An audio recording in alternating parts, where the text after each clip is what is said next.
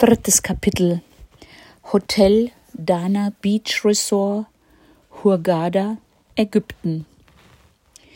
In dieser großzügig angelegten Hotelanlage verbringen wir die nächsten neun Tage. Unser Zimmer im Erdgeschoss ist groß und sauber. Dass dies selten vorkommt, werden wir bei weiteren Hotelaufenthalten in Ägypten sehr oft feststellen müssen. Die ersten Tage lassen wir uns am riesigen Kinderpool nieder und versuchen uns von den Umzugsstrapazen zu erholen. Dennis findet schnell Anschluss. Zuerst mit Milena aus Berlin und als ihre Familie abreist, hängt er fast ausschließlich mit dem gleichaltrigen Ben aus Übach-Palenberg herum. Sie versuchen Eidechsen zu fangen oder sie gehen zum Angeln. Sie essen zu jeder Tageszeit Pommes oder Pizza und sie streifen in der Anlage umher.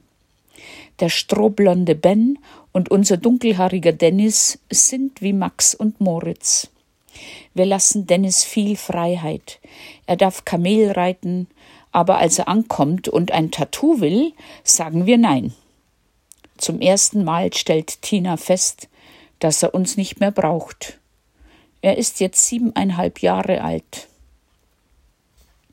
Nach ein paar Tagen buchen wir bei Rami, einem deutsch-ägyptischen Touristenbetreuer, einen Ausflug zu den Delfinen.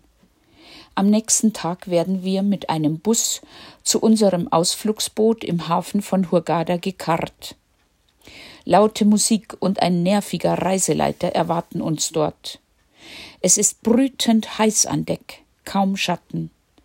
Alle erhalten Taucherbrillen und Flossen, und nach zwei Stunden Fahrt aufs Meer sollen wir vom schaukelnden Heck ins türkisblaue Meer springen. Ich hab Angst, und daher lasse ich allen anderen den Vortritt. Tina und Dennis springen vor mir und versuchen Anschluss an die Gruppe zu bekommen, die mit dem Guide zielstrebig Richtung Delfine paddelt. Irgendwie komme ich nicht vom Fleck, da ich blöderweise auf Flossen verzichtet habe.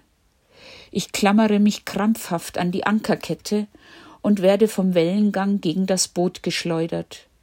Meine Atemnot macht mir zu schaffen. Ich keuche und pruste. Weder Tina noch Dennis hören meine ängstlichen Rufe, und nach kurzer Zeit sind alle außer meiner Sicht. Ich versuche wieder zurück auf die Leiter zu klettern, die sich aber mit den Wellen etwa ein Meter auf und ab bewegt. Schließlich schaffe ich es, bin aber völlig außer Atem und stinksauer. Nach ihrer Rückkehr werfe ich Tina vor, dass sie sich nicht einmal nach mir umgedreht hat und mich einfach absaufen lassen hätte. Und ich bin natürlich enttäuscht, dass ich keine Delfine gesehen habe. Für mich ist der Tag gelaufen, und zu allem Ärger habe ich mir auch noch einen sauberen Sonnenbrand geholt. In der großen Hotelanlage des Dana Beach Resorts hatten wir verschiedene Restaurants und Pools besucht, aber erst in den letzten Tagen entdeckten wir den Strand und das Meer. Obwohl Dennis ein guter Schwimmer ist, können wir ihn nicht dazu bewegen, mit uns im Meer zu schwimmen. Dass dies einmal komplett anders werden sollte, haben wir damals noch nicht geahnt. Am Ende unseres Urlaubs können wir die guten Beurteilungen für dieses Hotel nur bestätigen. Nur würden wir nicht nochmal während des Ramadans buchen. Fast alle Mitarbeiter sind aufgrund ihres Fastens und Enthaltens sehr schlecht gelaunt und mürrisch. Selbst die Kinder werden unnötig angeblafft. Das ist neu für uns. Während unserer Türkei-Urlaube waren alle Hotelmitarbeiter ausgesucht freundlich und großzügig zu Kindern. Und kleine Gefälligkeiten wie etwa Kaffee nachschenken beim Frühstück gibt es auch nur gegen entsprechendes Backschisch.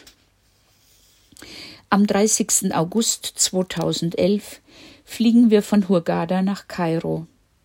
Noch vor dem Abflug im Flughafengebäude beobachten wir andere Ägypter, die einem Geistlichen mit schwarzem, besticktem Babymützchen die Hand küssen und sich segnen lassen. Im Flugzeug sitzt Tina neben ihm. Es ist Pater Daniel, ein koptischer Bischof.